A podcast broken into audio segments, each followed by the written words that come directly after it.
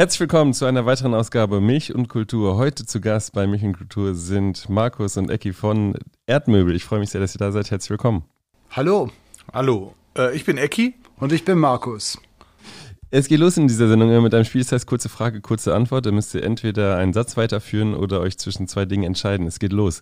Ein Palindrom ist Vorne wie von hinten. Beherbergungsverbote sind Ähm, wenn man nicht in ein Hotel rein darf, obwohl man will. Bier oder Wein. Wein. Bier. Jetzt, wie würdest du dich einer Blinden beschreiben? Das ist jetzt die Frage, die ihr nicht gestellt bekommen wollt eigentlich. Vielleicht. Kopf, Beine, Hände, Korpus. Korpus. Du, Markus? Genau so.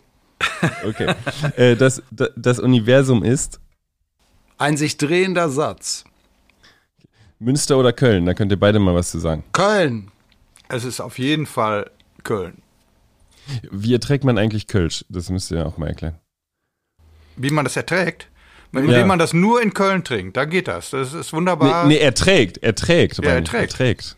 Man kann so, Kölsch äh, nicht ertragen, wenn es nicht in Köln getrunken wird. Genau, es Ah, ist, okay. es ist nämlich eine Frage der Zapfanlage und die gibt es wohl nur hier in Köln in dieser 1A-Qualität. Also man kann das ertragen, weil es sind so kleine Gläser und das ist meistens sehr kalt. Wenn es nicht kalt ist, schmeckt es fürchterlich.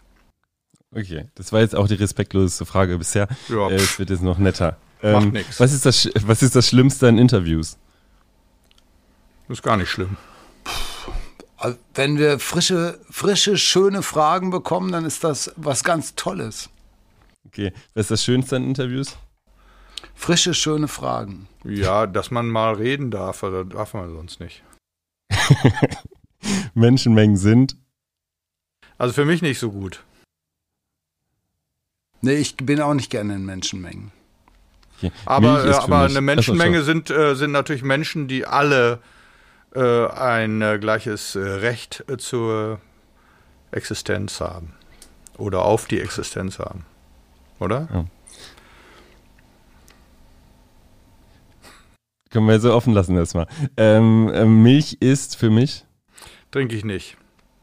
Äh, Milch ist etwas, was ich immer noch im Kaffee trinke, sonst nirgendwo mehr drin. Das Lied habe ich als letztes gehört. Oh, ich was habe ich jetzt letztes gehört? Das, Wir haben heute Morgen geprobt. Wir haben alle unsere Lieder nochmal gehört. Und vielleicht, vielleicht nicht von euch? Ähm, könnt ihr euch erinnern? ich habe gehört ein Lied namens Leoni von einer italienischen Sängerin namens hm, hm, hm, Vorname vergessen, Michelien. Ich weiß nicht, ob, man das, ob das richtig ausgesprochen ist. Ganz tolles Lied. Ich gucke jetzt nach, was ich als letztes gehört habe. Das kann ja nicht so schwierig sein.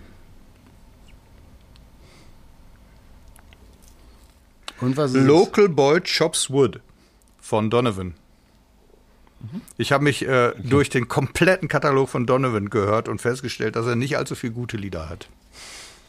Aber ein paar sind Äh, ganz die sind- gut. Trotzdem hast du aber Ich habe alle gehört, alles, alle Lieder gehört. Das sind viele und äh, der Typ ist bekloppt, wirklich. Okay. Ähm, das war der letzte gute Film, den ich gesehen habe.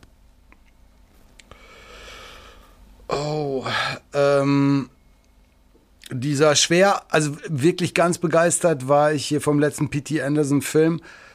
Licorice Äh, Liquid Pizza. Pizza. Ich hab das, wie man das ausspricht, habe ich erst von Ecki gelernt. Ich habe es vorher falsch ausgesprochen. Aber egal, wie man den ausspricht, der Film ist wirklich ganz, ganz toll. Ich habe ihn auch gesehen, ich fand ihn nicht so gut.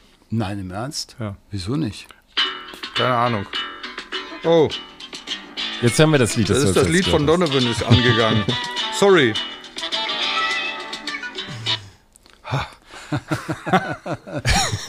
Das war eins von den Scheißliedern Äh, äh, von Donovan. Das fing eigentlich sehr gut an, fand ich. Ja, nee, aber das ist auch nicht gut gewesen. Gleich fängt er nur mit. Okay. Gab es noch einen Film bei dir, den letzten guten, Ecki? ähm, ähm, ähm, nee, also ich habe lange nichts Gutes gesehen und ich kann mich nicht erinnern, was der letzte gute Film war. Ich bin sehr anspruchsvoll.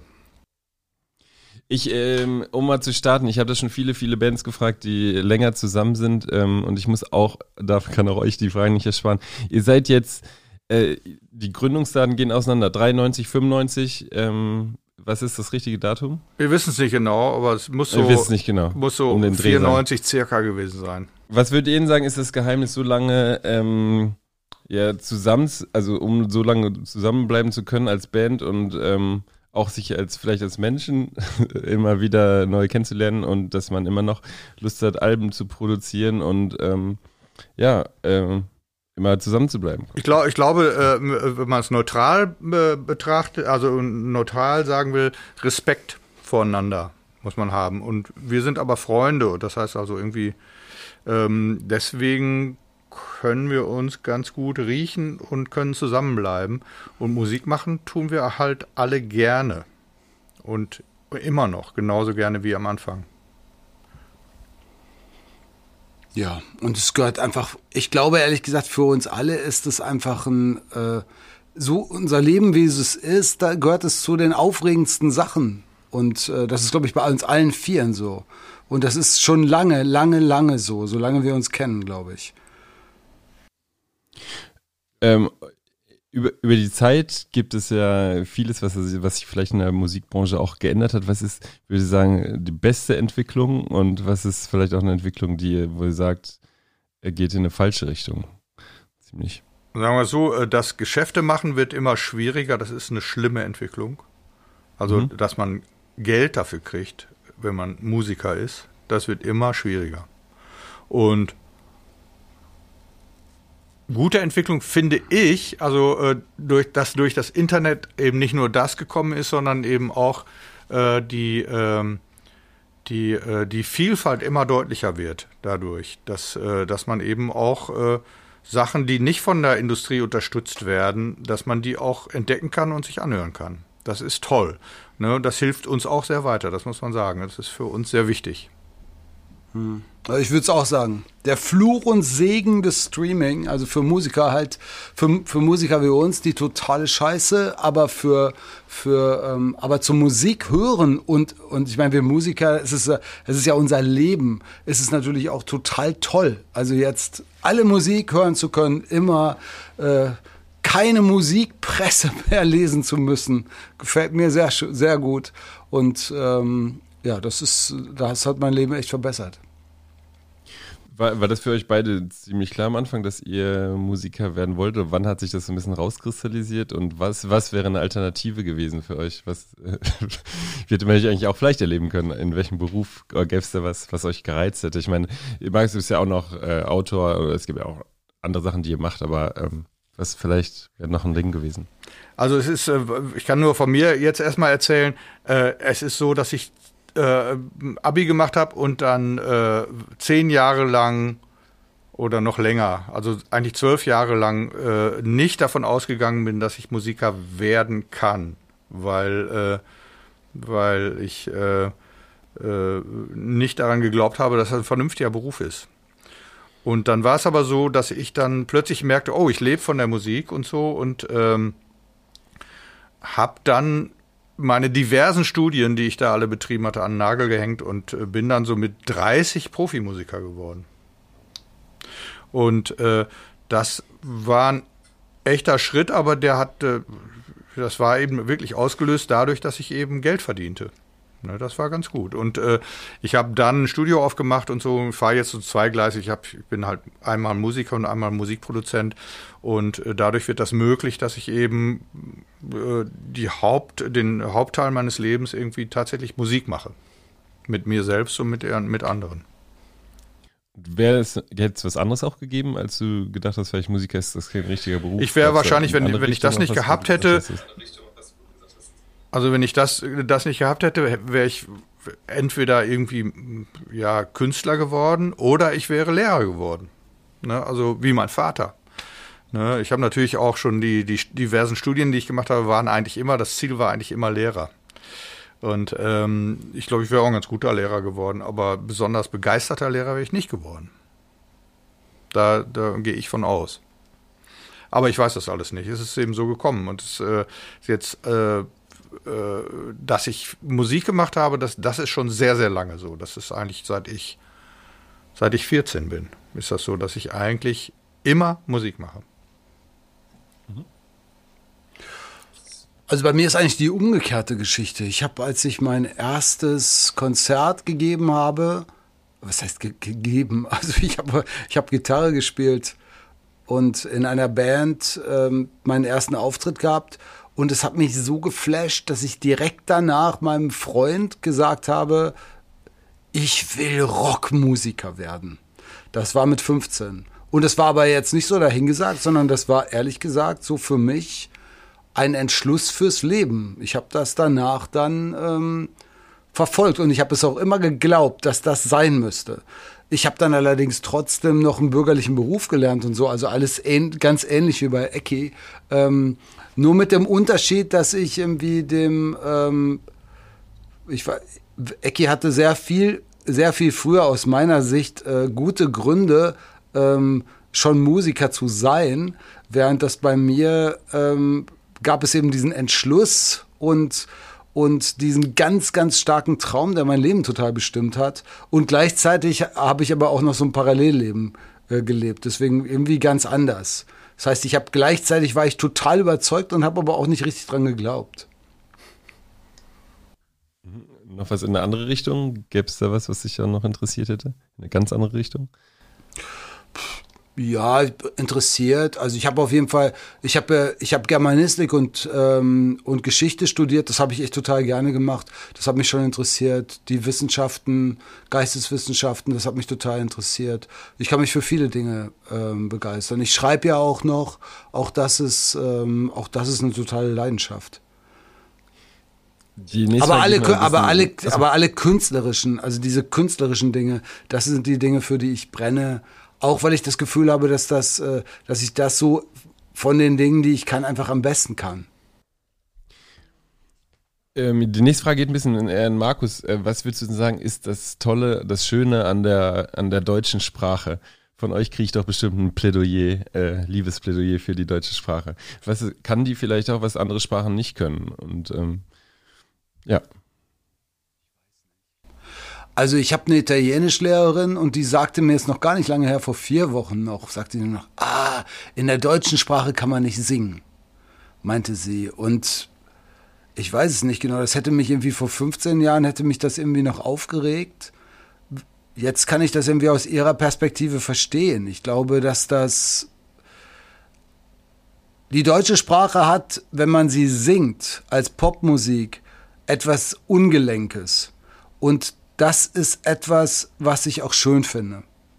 Also dieses Ungelenke daran finde ich schön. Ich selber bin kein, ich höre gar nicht selber so gerne deutschsprachige Musik. Ich höre fast nur englischsprachige Musik. Und ähm, aber trotzdem ist das etwas, was mir daran gefällt. Also das gefällt mir. Ich habe das Gefühl, dass wir selber das sehr weit getrieben haben mit der ungelenken deutschen Sprache oder mit so einer gewissen, ich weiß nicht, ungelenk ist ein bisschen ein komisches Wort, aber so, aber doch ungelenk, also wie jemand, der irgendwie so nicht gerade gymnastisches Talent hat. Ja, und, ähm, und ich finde, dass wir es damit oder wie ein, oder wie vielleicht ein nicht klassisch ausgebildeter Ten, ein Tänzer oder eine Tänzerin. Und ich finde, dass wir es da relativ weit mitgetrieben haben. Und, äh, und das ist auch das, was mir an anderen deutschsprachigen Musikern gefällt, wenn die genau damit arbeiten und ähm, daraus etwas machen und das nicht leugnen und trotzdem aber mit einer gewissen Lässigkeit damit umgehen. Also ich finde das nicht.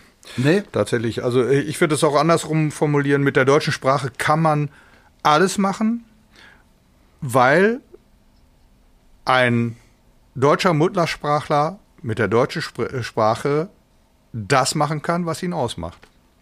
Und ähm, das kann er mit einer anderen Sprache nicht. Also wenn jetzt ein, ein deutscher Muttersprachler Englisch singt, dann ist das Secondhand tatsächlich.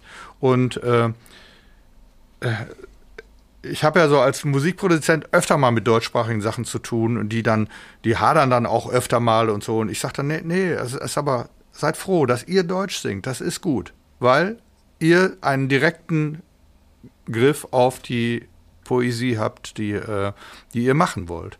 Ne? Weil ihr ein Gespür dafür habt und so weiter. Ich finde die Sprache nicht ungelenkt. Das kommt darauf an, wie ungelenkt der Sänger ist. Fühlst du dich ungelenk? Ja, Ach so, okay. Aber äh, ich habe ich hab auch nicht das bei Erdmöbel überhaupt nicht das Gefühl. Ich finde diese Sachen sehr elegant. Und äh, also gerade die Dinger, wo dann so, äh, so schwierige Wörter drin vorkommen, wie zum Beispiel Thrombose-Strumpfhose aus einem ganz frühen Lied von uns, das war die beste Stelle tatsächlich. Weil man damit da dachte irgendwie, wow, der singt Thrombose-Strumpfhose. Erstmal fieses Wort, fiese Bedeutung. Ne? Und das ist aber die Stelle, die erstens sehr hervorsticht und zweitens eben auch tatsächlich auch die poetischste äh, Stelle ist in dem Song. Wo, de, wo die Wehmut so richtig funktioniert. Ja, ich mein, also ich, ich würde sagen, du hast natürlich insofern recht, als es gibt keine ungelenke Sprache. Also ich meine, was soll das sein? Das wäre ja ähm, im Übrigen würde man sich auch sowieso nur anmaßen, das über seine eigene Sprache zu sagen. Stellen will, stell dir vor, ich würde jetzt sagen, irgendwie portugiesisches Ungelenk oder irgendwie sowas. Ähm, Ja, aber sagen viele Leute. Es gibt Auch gewisse über, Leute, über, über, kann- Deu- ja. über deutsche Texte, ne? Die sagen ja, ja, der Rock'n'Roll auf Deutsch, das ist nix. Das stimmt. Wenn du richtig einen Rock'n'Roll machst, dann sollte man besser nicht auf, äh, auf Deutsch singen.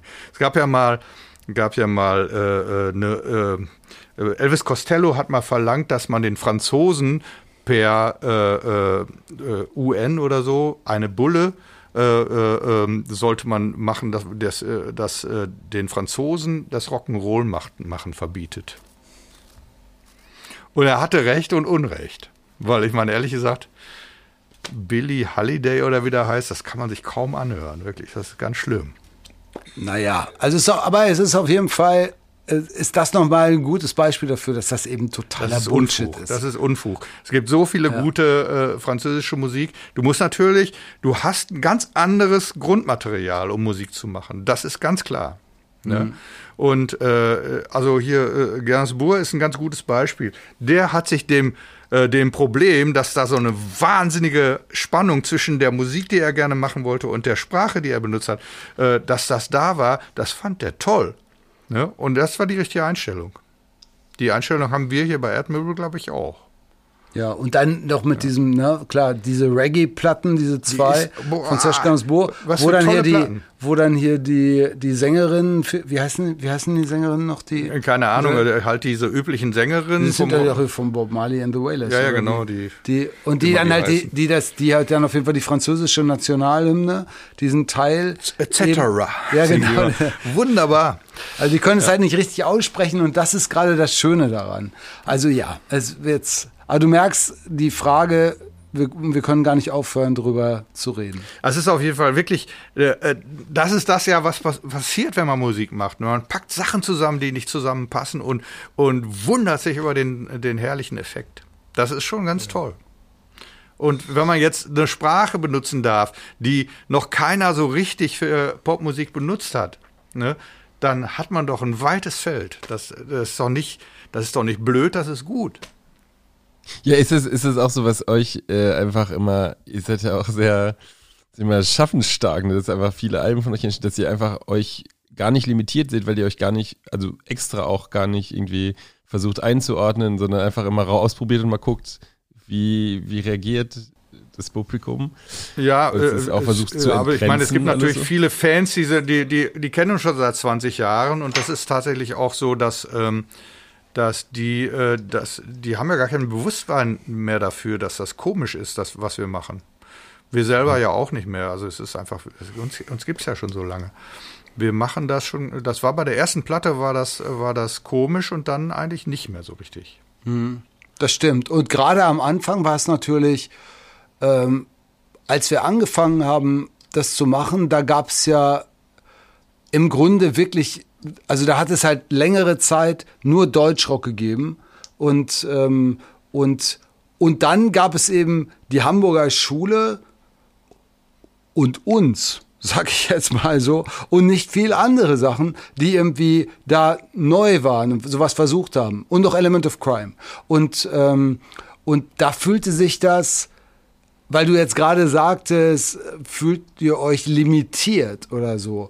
Und das war schon so, dass ich da, da, da war schon das Gefühl, so, dass ich, dass vieles fühlte sich neu an. Das war auch schön, sich so limitiert zu fühlen, weil ich so ein starkes Gefühl dafür hatte, so, das geht nicht, das geht nicht, das geht nicht. Das Gefühl habe ich jetzt heute überhaupt nicht mehr. Und das liegt nicht nur daran, dass wir jetzt unseren Weg gefunden haben, sondern natürlich tatsächlich, dass, äh, dass dass auch alles geht, dass man einfach alles machen kann und dass es auch dieses doofe Vorurteil so in dieser Form nicht mehr gibt, ey, äh, das kann man jetzt auf Deutsch nicht machen oder so. Ne? Ja. Also es gibt immer noch Leute, die es nicht schön finden, wenn Deutsch gesungen wird, mhm. aber äh, das werden immer weniger, weil das ist ja einfach auch Gewöhnung. Ja, und es liegt sicherlich auch daran, dass es ja auch einfach total schön ist, Musik in einer Sprache zu hören, die man nicht oder nicht gut versteht. Das ist eine mhm. wunderbare Angelegenheit. Das genieße ich auch selber total, ähm, weil das eine Produktivkraft ist. Denn insofern kann ich es gut verstehen, dass es jemandem auf den Sack geht, wenn er sich ein deutsches Lied anhören muss, wo er in, sich womöglich auch noch penetriert fühlt von einer Bedeutung und so und das, weil, das, weil mich das auch oft nervt. Ja, und da haben wir, da haben wir sehr viel dran gearbeitet, dass wir dass wir die Texte so gestalten oder Markus die Texte so gestaltet, dass man nicht äh, sich auf den Pott gesetzt fühlt. Dass man nicht äh, irgendwie denkt, ah, der Sänger will mir was beibiegen oder ja. der. Ne? Also wir, wir, wir haben oft Texte, wo jeder was ganz anders erlebt ne, wo wir dann oft irgendwie vom Publikum gespiegelt kriegen, was, äh, was er sich so dabei gedacht hat, wie, was das wohl bedeutet. Und, und dann wundern wir uns, weil es irgendwie äh, beim Erfinden, Markus hat sich ganz was anders gedacht. Ich habe mir was wieder, auch wieder ganz was anders gedacht. Das, also ich höre die Sachen ja hundertmal, wenn ich die Sachen hier aufnehme und so. Und äh, es ist tatsächlich so, dass da dass ich das, äh, äh, äh, also den logischen Gehalt der Texte oft erst ganz spät kapiere, weil ich so gar nicht Musik höre. Ich bin gewöhnt durch diese englischsprachigen Sachen, dass ich sehr assoziativ die, die, äh, die Texte wahrnehme, weil ich eben im Englischen auch nicht alles verstehe. Und ich finde es auch hier nicht schlimm, wenn ich irgendwie äh, was nicht direkt verstehe. Das finde ich nicht schlimm. Das ist eben auch ein bisschen so der Trick dabei da spekulieren amerikanische oder englische Songwriter spekulieren da sowieso drauf. Ne, die machen oft Texte, die nicht sehr logisch sind, die sehr assoziativ sind. Und das finden wir gut. Letzte Frage, bevor wir zu einem Album kommen. Äh, Max, du hast gerade gesagt, du hörst nicht so viel deutsche Musik, ähm, aber du findest auch Sachen an deutscher Musik gut. Ähm, was sind denn Sachen, also erstmal war das immer klar, dass ihr auf Deutsch singen würdet? Ihr habt ja auch mal ein Coveralbum ausgebracht auf Englisch, aber ähm, war das immer klar auf Deutsch oder gibt es das immer wieder, dass du auch manchmal sagst Englisch? Und dann, was konkret findest du denn bei anderen Musikern toll? Also, und vielleicht kannst du auch ein paar Bandnamen sagen, mhm. was du da, daran magst. So. Also, ähm, die also Erdmöbel hatten, hatten, es, ich hatte vorher andere Bands, wo ich Songs auf Englisch geschrieben habe. Und mhm. das war, auch wenn das jetzt erstmal unglaublich schwierig war, dann da hinzukommen, wie könnte das jetzt auf Deutsch gehen, war das eine totale Befreiung, das jetzt zu machen. Das war, plötzlich war da irgendwie die, wie sagt man, war die, hatte sich da etwas gelöst war das Eis gebrochen, was weiß ich, für, was die passende Metapher dafür ist. Und die ähm, und deswegen war das für Erdmöbel vom ersten Moment an, als als Ecki dann dazugekommen ist und in dem in den Monaten, in denen wir uns gegründet haben, es war die Idee, das jetzt auf Deutsch zu machen. Und das war damals eben auch noch was wirklich für uns und für viele was total Neues. An der Idee ähm, das Deutsch zu machen, ist auch, das funktionierte mit der vorherigen Bandkonstellation nicht mehr. Die ist im Grunde daran zerbrochen. Und, ähm, und dann gab es eben die neue Band. Und das war eben was so total Neues. Deswegen haben wir in, in, bei Erdmöbel da nie drüber diskutiert und ich kann das auch nicht. Also wenn ich in der Situation bin, ich, manchmal gibt es so eine Situation, dass ich, ähm, ähm, dass ich dann versuche, was auf Englisch zu singen. Ähm, oder wir haben das ja auch schon mal bei, bei Bob Dylan. Wir haben auch, wir haben bei Bob Dylans 70. Geburtstag, dann haben wir auch mal was gespielt. Es, es fühlt sich für mich, es fühlt sich total übel an, weil ich so, weil ich inzwischen so ein gutes Gefühl dafür habe oder so ein, so ein spezifisches Gefühl dafür habe, ähm, Deutsch zu singen, dass wenn ich Englisch singe, ist das total seltsam und es ist auch nicht gut, weil es, es klingt auch nicht gut. Es, ne? Also du hast ja die das Erfahrung. Haben, das haben wir ganz gut gemacht. Also das, das war ganz interessant, weil wir, äh, wir haben da diese Bob Dylan-Songs gecovert und so. Wir wollten eigentlich erst äh, die übersetzen und so. Und wir haben dann sehr schnell gemerkt, sehr schnell gemerkt, man kann die nicht übersetzen. Ne? Äh, Wolfgang Niedecken lag falsch, als er diese übersetzte Platte gemacht hat. Man kann die nicht übersetzen, man soll die nicht übersetzen. Die Musik wird total schlecht dadurch, wenn der Text anders ist. Und äh, ja, ne, das, das, das ist schon, schon ganz interessant. Und dann, ne, du fragst auch nach so Einflüssen und so. Bob Dylan ist vielleicht so ein Einfluss oder Joni Mitchell ist vielleicht so ein Einfluss. Aber das sind alles Sachen, die konnten wir nicht direkt nachmachen, weil das war, waren, war eben, waren auch Sachen, die, äh, die sprachlich äh, sehr an das Englische gebunden sind. Also Joni Mitchell, ne, das ist, äh, wie das formuliert ist, ist wirklich wunderbar. Ne? Und man kann da eigentlich nur lernen, äh, dass man, was für Freiheiten man haben kann. Ne? Also gerade bei Joni Mitchell kann man da viel lernen, ne, was Rhythmik angeht und solche Sachen. Aber man kann nicht lernen, solche Musik zu machen. Joni Mitchell ist auch bisher meines Erachtens noch nie erfolgreich so kopiert worden, dass da irgendwas Gutes bei rausgekommen wäre. Ja, aber das sind natürlich für uns auch und speziell für mich als Songwriter auch die wesentlichen Inspirationen gewesen. Also ich meine, die, es ist für mich das, was zum Beispiel Anfang der 90er Jahre andere Bands gemacht haben, andere deutschsprachige Bands gemacht haben, das ist für mich keine Inspiration als Songwriter gewesen, sondern lediglich eine Inspiration, was alles geht, das zu hören. Und das waren, meistens habe ich mich dann eben total dran gerieben und fand eben, eben fast immer mehr schrecklich als gut. Aber das war auch aber es war auch unglaublich wichtig, dass das da war und dass sich das, dass mich das so umgetrieben hat. Ne? Also es war wirklich echt, äh, das war eine Zeit, in der ich in vieler Hinsicht auch gekocht habe künstlerisch. Mhm. Und ähm, und aber, aber die wesentlichen Inspirationen sind aber eben trotzdem von meinen englischsprachigen Vorbildern ausgegangen. Und für die habe ich auch vom, für, für die habe ich dann auch für das deutschsprachige Songwriting gelernt. Also beispielsweise mhm. Timing-Fragen von Joni Mitchell, ähm, Wiederholung und Mantrahaftigkeit von Van Morrison beispielsweise, den ich, den ich jahrelang total viel gehört habe. Ja, und ähm, also solche Sachen, das sind, das sind dann im Grunde die, ähm, das sind die wesentlichen Einflüsse gewesen, weil es eben die musikalischen gewesen sind. Mhm. Ähm, ich würde gerne mit euch über das äh, neue Album äh, sprechen, das am 20. Mai erschienen ist. Ähm, ich würde gerne die erste Frage ein bisschen allgemein halten. Ähm, muss gute Popmusik Nichtigkeiten in ansprechendem Rahmen Bedeutung verleihen. Also ist, ihr habt ja gerade schon über Bedeutung und über mit Bedeutung penetrieren äh, gesprochen. Also ist die Aufgabe von guter Popmusik ähm, Nebensächlichkeiten vielleicht oder Nichtigkeiten ähm, aufzugreifen oder darüber zu singen und ihnen in lyrischem Rahmen Bedeutung zu verschaffen. Genau. Es ist äh, Fre freshe Frage, ne? Freshe Frage.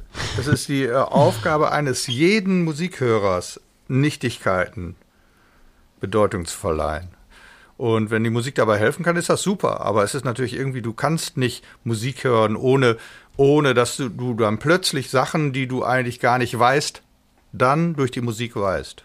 Das ist gut.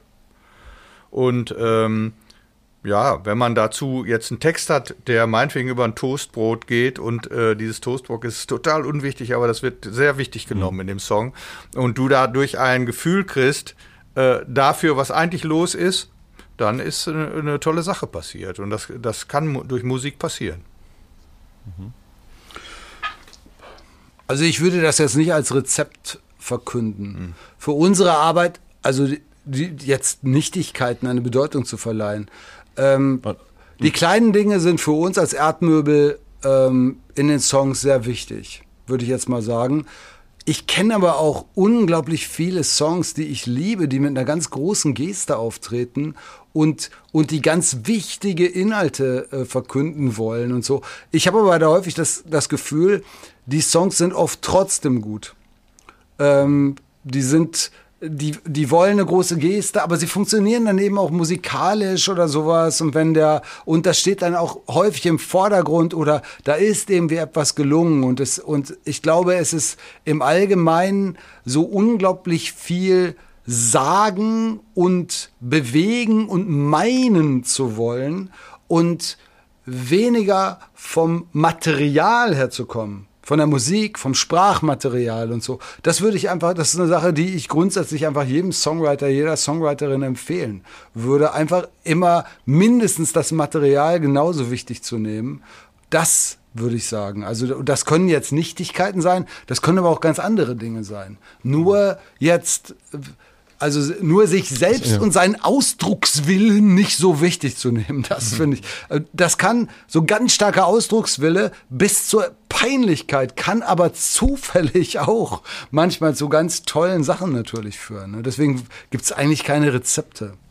Nee, aber das ist halt wirklich eine, eine, eine, ähm, hm. eine, ähm, Stilmittel, dass man sagt, ja, wir haben hier was Kleines, was Hässliches, was Unscheinbares, wir nehmen es wichtig äh, und machen einen Song draus. Das äh, kann natürlich wirklich ähm, äh, auch äh, zu äh, Empfindungen führen, die außergewöhnlich sind. Das ist so. Mhm. Ne? Aber wie gesagt, das, man kann das so und so machen. Also äh, zum Glück müssen es nicht alle auf diese Art und Weise machen. Oder? Das wäre dann ja richtig langweilig.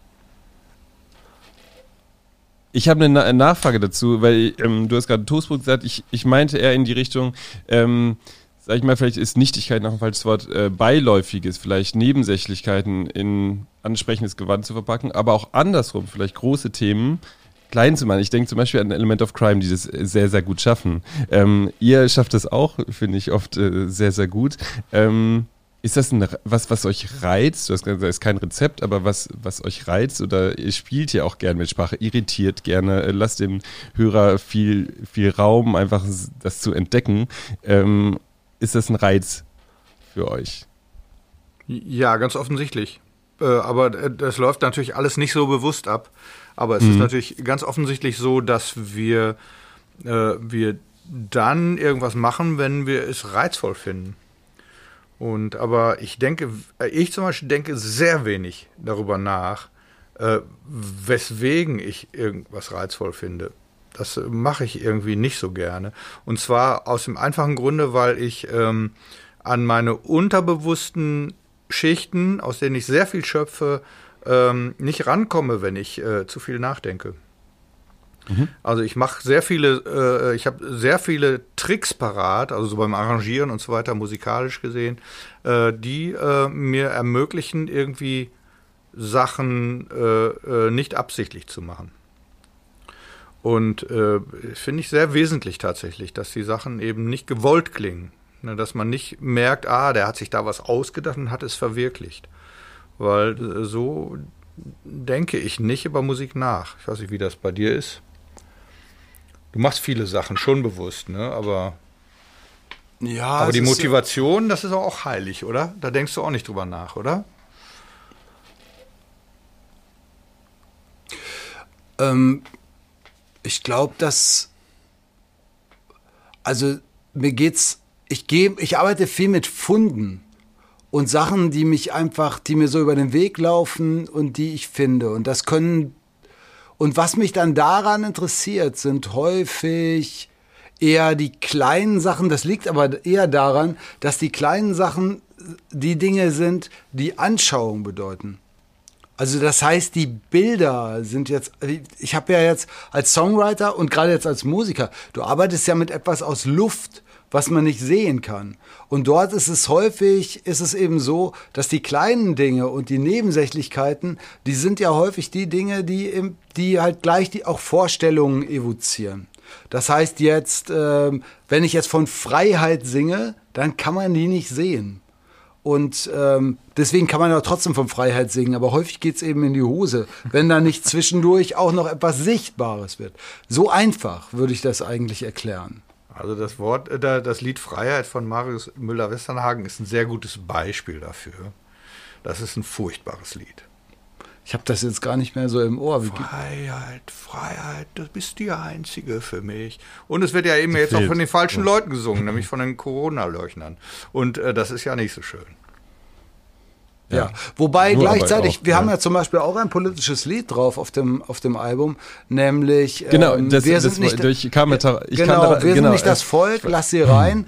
Und das ist zum Beispiel ein Stück, das ist extrem einfach. Explizit auch. Ja, das, deswegen frage ich auch so ein bisschen, weil ihr so irgendwie so eine Gratwanderung geschafft hat zwischen diesem verschachtelten, äh, lass die Leute Bedeutung da rein interpretieren, aber dann klare, das ist ein klares Statement. Äh, ihr habt ein Lied äh, auf dem Album Guten Morgen Ragazzi, das heißt, wir sind nicht das Volk. Was war denn die Idee? Vielleicht kannst du mal ein bisschen Einblick in dieses Lied geben. Vielleicht wäre es, es warum ist es jetzt gerade aktuell? Wäre es vor ein paar Jahren aktueller gewesen? Warum ist das jetzt ein Statement auf eurem Album? Ja, also jetzt, um da an deine Frage anzuknüpfen, tatsächlich, das ist ein politisches Lied. Das lebt auch davon, dass es so einfach ist und ganz anders ist in der Beziehung auch als, äh, als andere Songs auf dem Album.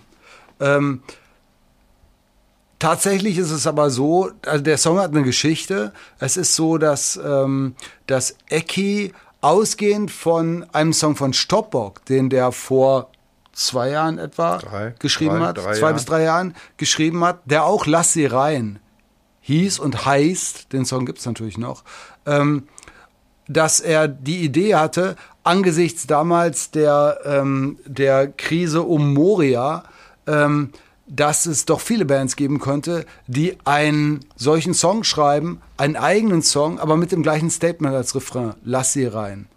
Und ähm, wir haben das eben mit Erdmöbel auch gemacht. Ich habe das gemacht. Wir haben, das, wir haben zusammen da sehr schnell dran gearbeitet. Und dann kam Corona und es war im Grunde so, dass das, das Thema war tot. Ja, es war natürlich nach wie vor da. Das Problem war nach wie vor da. Das hm. Thema war aber tot.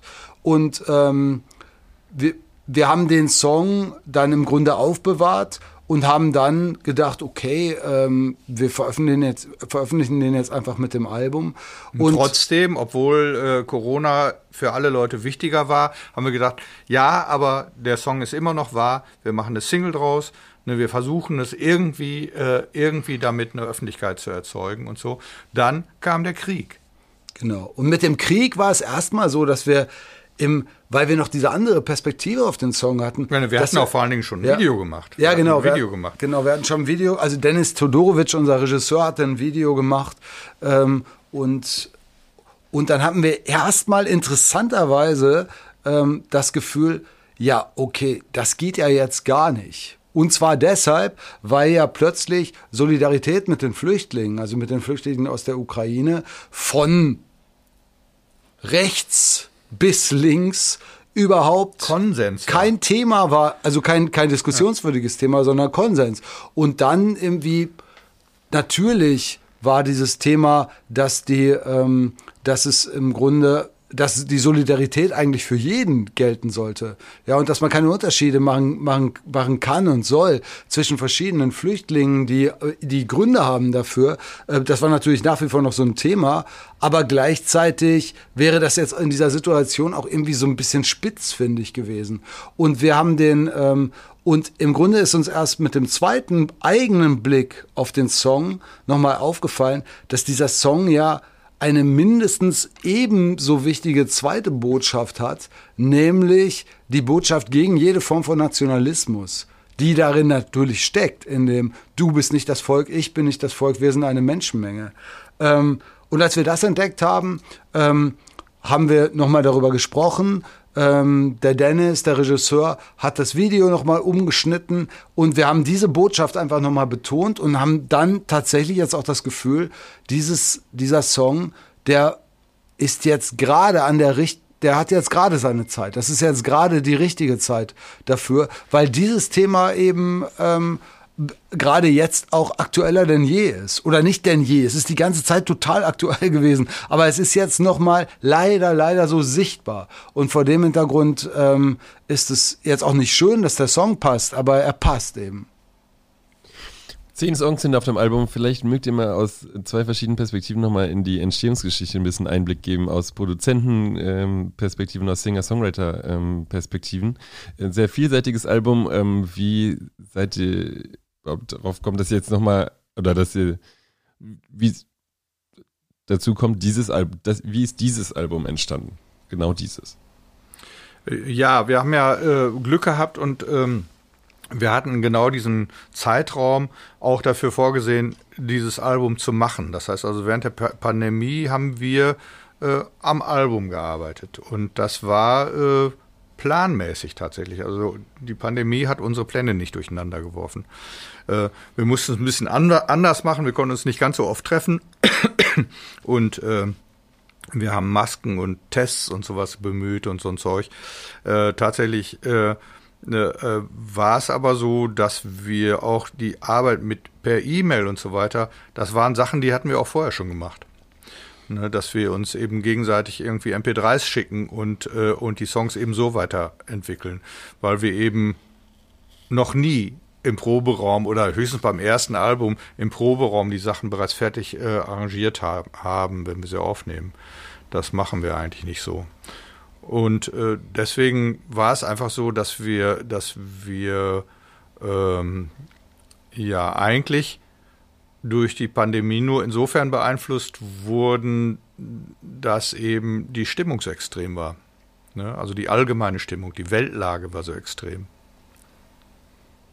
Was so eine Besonderheit war in der Arbeit, war, ähm, Ecki hat ja gerade gesagt, es ist für uns schon normal gewesen, auch Dinge über Mail zu kommunizieren. Also natürlich nicht nur zu kommunizieren, sondern gewissermaßen auch digital zusammen Musik zu machen.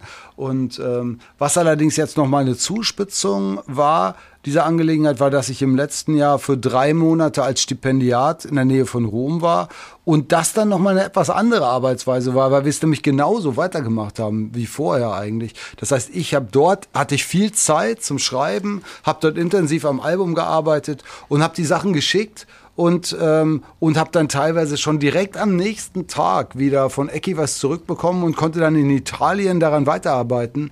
Und ähm, es ist, und das heißt eigentlich technisch überhaupt keinen Unterschied, ob ich jetzt hier im, im ähm, drei Viertel weiter mit Ecki zusammenarbeite, aber gefühlt ist das natürlich ein Riesenunterschied. Ob du da jetzt vor Ort bist und, äh, und wie die Sachen so hin und her gehen. Und das war schon wirklich eine Besonderheit dieses Albums. Ähm, die, die natürlich ich jetzt zumindest äh, immer noch höre, wenn ich das Album jetzt höre. Ist so auch der italienische Beiklang. Ganz genau. Das ist, ja, das ist auf jeden Fall einer der, das ist schon eine Sache, die mich schon lange beschäftigt, aber aber das ist jetzt natürlich nochmal ein Einfluss gewesen, ja. So, bestimmt auch ein Grund, weswegen das, die Platte so heißt. Ne, weil das eben, äh, das, dieses Italienische war ja im, im Privat auch einfach da die ganze Zeit. Mhm. ähm, ich würde gerne über zwei Songs noch mit euch sprechen. Äh, über einen, der heißt äh, Vakuum, das Vakuum. Vakuum. Äh, und da gibt es ein sehr ansprechendes ähm, Video zu und es ist aber auch ein sehr ernstes Thema, das ihr behandelt. Äh, vielleicht könnt ihr mal Einblick geben in dieses äh, Lied und danach möchte ich mit euch über die rosa Plastiktüte sprechen. Ja, bei das Vakuum ist sicherlich das Besondere am Video, ähm, dass das eine Filmmusik ist. Der Song ist der ähm, Abschlusssong eines Films von Nadja Brunkhorst namens Alles in bester Ordnung. Und ähm, dieser Film, der kommt jetzt auch bald in die Kinos. Und da ist der, ist der Song der Schlusssong. Und in dem Video ist das Besondere, dass dieses, dass wir das in dem Set dieses Filmes äh, drehen konnten. Und dieses Set ist wirklich extrem abgefahren, muss man sagen. Insbesondere, weil wir ja wirklich dann dort sein durften. Und es ist eben eine ganz, ganz ähm, vollgestellte Wohnung, die nach Farben geordnet ist. Man kann sich das ja mal anschauen im Video, weil das Video ist so ein Virtual Reality Video, in dem man selber als Zuschauer spazieren gehen kann. Also mit dem Handy, wenn man das bewegt, geht man durch den Raum, man kann nach oben und nach unten gucken und so. Wir haben selber sowas zum ersten Mal nicht nur gemacht, sondern überhaupt auch gesehen, uns angeguckt, äh, als jetzt das Video fertig wurde. Und das war, das ist, also es ist wirklich echt ein tolles Video das in einem interessanten, irgendwie auch spannungsreichen Verhältnis zum Song steht, würde ich mal sagen. Anders als im Film, wo der Film ist, ähm, im Film würde ich mal sagen, greift dieser Song sehr viele Stimmungen des Filmes auch auf. Ne? Hm. Was interessant ist, dass, dass dieser Song vorher schon da war, bevor wir die Anfrage bekamen, da die Musik für zu machen. Und äh, äh, es ist. Äh, es war durch, durch einen Zufall, war es wirklich tatsächlich ein sehr, sehr ähnliches Thema. von dem Song und von dem Film. Es geht da um die Mutter von, von, von irgendjemandem. Und, äh, und das ist halt tatsächlich so, dass das unglaublich gut passte. Mhm. Am Ende des Albums gibt es ein Lied über eine rosa Plastiktüte, die durch die Luft weht und etwas flüstert. Warum eine rosa Plastiktüte am Ende des Albums? Ich nehme an, das ist auch nicht ganz ungewollt, dass sie am Ende des Albums ist. Ähm, äh, ich sag mal, äh, für mich eröffnet das ganz viele schöne äh, Assoziationen, die man haben kann. Äh, und deswegen passt es einfach so schön zu euch, finde ich. Ähm, aber Warum diese Ta Plastiktüte vielleicht? Ich möchte jetzt nicht, dass ihr eure Texte erklärt, aber ich. Ja, ich meine, die Plastiktüte ist ja eine echt arme Wurst, weil normalerweise wird sie gering geschätzt würde ich mal sagen. Wa und die sagt was aber was. Geschätzt? Und dann sagt sie dann, äh, und du verstehst es auch noch, ist es Wahnsinn. Und ist dann sagt sie aber nur na, la la la la la la la. Genau, genau, und genau. Es ist aber tatsächlich so, dass man hinterher denkt, ja, die Plastiktüte hat recht. Mhm. Gut interpretiert, oder? Das ist ganz hervorragend interpretiert. Wobei, minus. vielleicht in dem einen oder anderen Bereich, ich würde sagen 2 plus. Zwei plus. Vier minus. Nein. Was, Aber was, was? wolltest du noch was sagen? Vier minus, habe ich gesagt. Also, Ach, vier. Minus. Ah, nee, was hast du dir denn gedacht dabei? Ja, ähm, also ich finde, das finde ich ja bei euch tatsächlich so schöner, das mag ich aber auch generell an, äh, glaube ich, deutscher Musik, wenn sie so ein, wenn sie verspielt ist, wenn sie auch ein bisschen puzzlestückhaft ist und trotzdem aber, also es schafft auf eine spielerische Art und Weise auch ernste Themen zu verpacken, andersrum genauso. Ähm, und das finde ich schafft ihr ganz gut und äh, das ist ein, eigentlich ein schönes Bild, dass so etwas ähm, ja, singen. Also ist, ähm, dass man nicht sagt, wir hauen jetzt noch eine Message raus irgendwie zum Schluss, sondern es ist einfach, äh, ja, das, äh, das ist aber sehr offen und sehr schön, finde ich. Ja, toll. Richtig verstanden. Äh, wa- was, was würdet ihr denn setzen, setzen und weitermachen? Äh, was äh, würdet ihr denn sagen, ist für euch das gelungenste, vielleicht auch aus beiden Perspektiven an diesem Album, wo ihr sagen würdet, äh, das ist uns wirklich besonders gut gelungen bei diesem Album und das würden, darüber würden wir uns auch freuen, wenn es gesehen wird, vielleicht so. Also ich würde sagen, äh, jetzt aus meiner Sicht ist es so, dass, ähm, dass uns Sachen gelungen sind, also von, von der Dichte der Atmosphäre und auch von der Dichte der Arrangements, äh, die wir früher nicht gekonnt hätten. Das heißt also, es äh, ist für uns selber eine, so eine Entwicklung drin, wo, wo wir früher vielleicht mehr so auf, äh, auf darauf gesetzt haben, dass die Sachen sehr reduziert und aufs Wesentliche beschränkt waren, haben wir jetzt doch öfter mal auch ähm, die Pracht und die Herrlichkeit drin und so. Und das äh, habe ich zum ersten Mal eigentlich so bewusst ausprobiert, dass man die Sach Sachen, dass die Sachen dicht sind. Und ich finde, das ist sehr schön geworden. Das kann beim nächsten Mal äh, kann das auch wieder nicht die Lösung sein. Das weiß ich nicht genau. Aber es ist äh, diesmal habe ich so das Gefühl, dass ich das hingekriegt habe, dass ich ähm, mein Gefühl, was ich den Songs gegenüber hatte, dass ich das in sehr prächtige Sachen, in so eine prächtige Bewusstseinsebene heben konnte. Das, das ist eine tolle Sache. Du merkst schon, es ist sehr schwer darüber zu sprechen, weil das eben dann doch äh, ne, äh, sehr irrational ist, aber äh, so würde ich es am ehesten beschreiben, dass ich finde, das ist ziemlich prächtig geworden und die, äh, die äh, durchweg oder fast durchweg äh, ähm, äh, fröhliche Stimmung, die das Ganze hat, ähm, oder vielleicht melancholisch fröhliche Stimmung äh, hat, die ist eben auch nicht kitschig geraten, sondern die ist, die ist, äh, äh, das ist alles sehr, äh, sehr vielschichtig. Also in so einem Lied wie, wie Guten Morgen ist eben auch der, der Abgrund der Weltlage drin tatsächlich. Obwohl es ein Lied ist, was, äh, was eigentlich ein fröhliches Frühstück beschreibt. Na, so ist, so ist, das ist bei fast jedem Stück ist sowas gelungen und das finde ich toll. Das ist so das, wo ich gerade so ein bisschen stolz drauf bin. Aber ja, jetzt habe ich mich selber gelobt, aber äh, so würde ich das beschreiben. Mein eigenes Gefühl Ja. würde ich so beschreiben, ja. Aber mir fällt es schwer zu sagen, was, was ich mir wünsche, was da gesehen wird, weil das. Ja, ähm, dann, dann lass den Teil der, dieser, den Teil der Frage mal weg. Was, vielleicht, was du am gelungensten für dich findest, ja.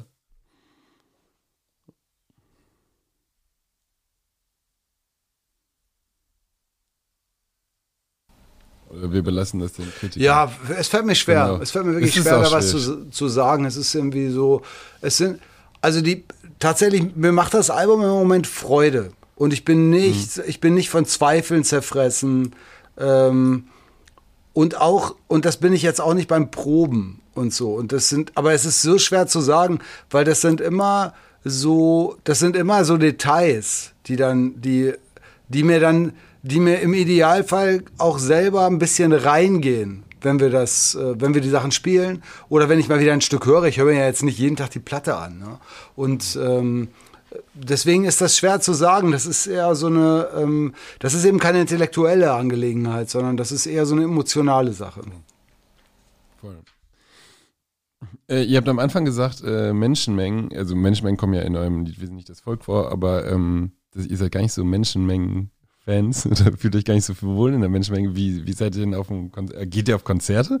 Wie stelle ich mir das vor? Oder Demos oder ist es dann tatsächlich auch äh, eher kleinere Konzerte oder wie kann ich mir das vorstellen? Ja, wir sind oft, oft auf kleinen Konzerten. Je größer, desto unwohler habe ich mich für gewöhnlich gefü- gefühlt. Aber ich bin natürlich, manch- manchmal musste ich eben auch auf ein großes Konzert gehen. Das geht, geht nicht anders, wenn man Fan ist und so. Und ähm, ja, also das kann man also generell nicht sagen. Also äh, es ist, äh, äh, es kann sehr unangenehm sein und ich äh, würde das mal so äh, formulieren. Es kommt nicht von ungefähr, dass ich Musiker geworden bin und auf der Bühne stehe.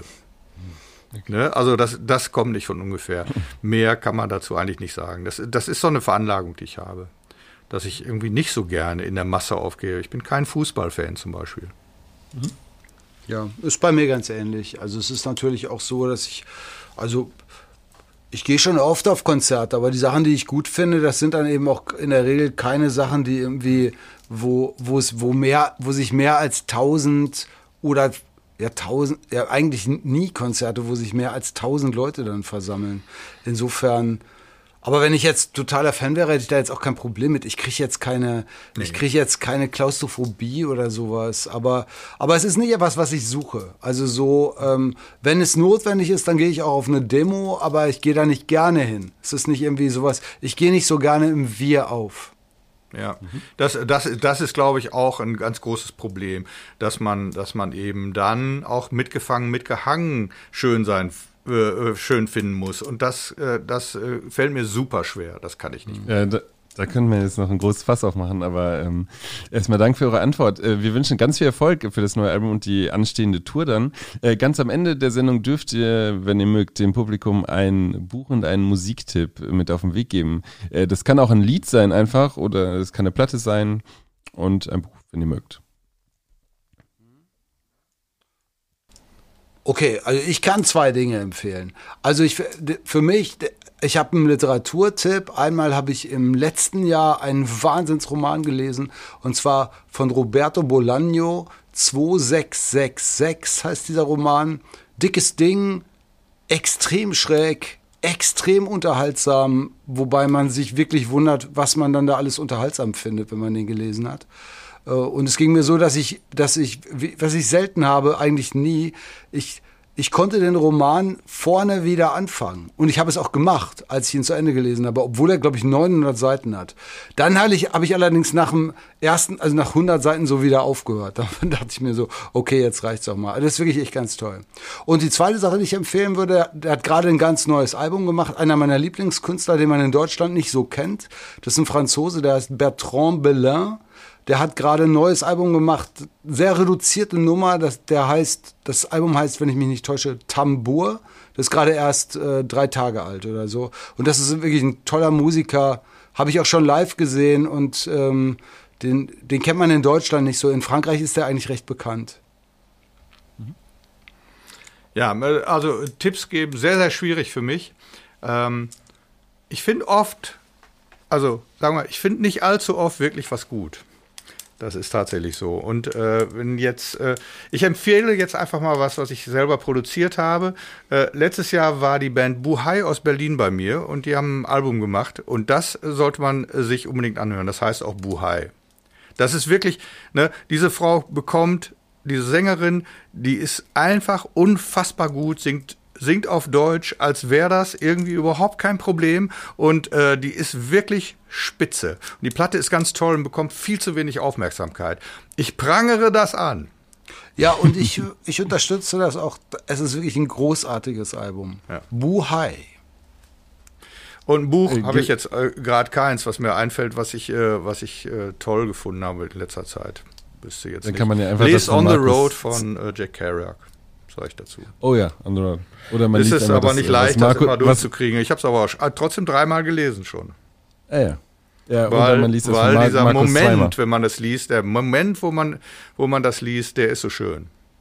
Das ist Das ein ist über bisschen eine wie bei Bob längere Dylan Zeitspanne, also eigentlich von ganz jung bis jetzt ähm, öfter gelesen oder eher Ja. so, hattest du eine Phase, in der du es Nein, nein, ich habe hab das mit 18 gelesen und äh, ja, äh, mit 30 und jetzt auch noch mal wieder.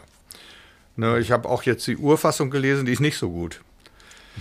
ne, obwohl da die Namen richtig äh, äh, äh, sind. Aber, aber das, äh, der, der hat das ja, glaube ich, über zehn Jahre geschrieben und die letzte Fassung ist dann veröffentlicht worden. Da waren dann die Namen äh, Allen, Gens, äh, äh, Allen, Allen Ginsberg und, und äh, Burroughs, die waren dann irgendwie verändert und so. Neil Cassidy hieß auch irgendwie anders. Nee, Neil Ca- Dean Moriarty hieß der da, glaube ich. Ja, totaler Quatsch. Aber, aber es ist ein tolles Buch, um das zu lesen. Nicht, weil das Buch so gut ist, sondern weil, weil man das so schön lesen kann. Ganz herzlichen Dank, ähm, Ecki und Markus von Erdmöbel, heute zu Gast bei Mich in Kultur. Vielen Dank für eure Zeit. Ja, Ja. gern geschehen. Tschüssi.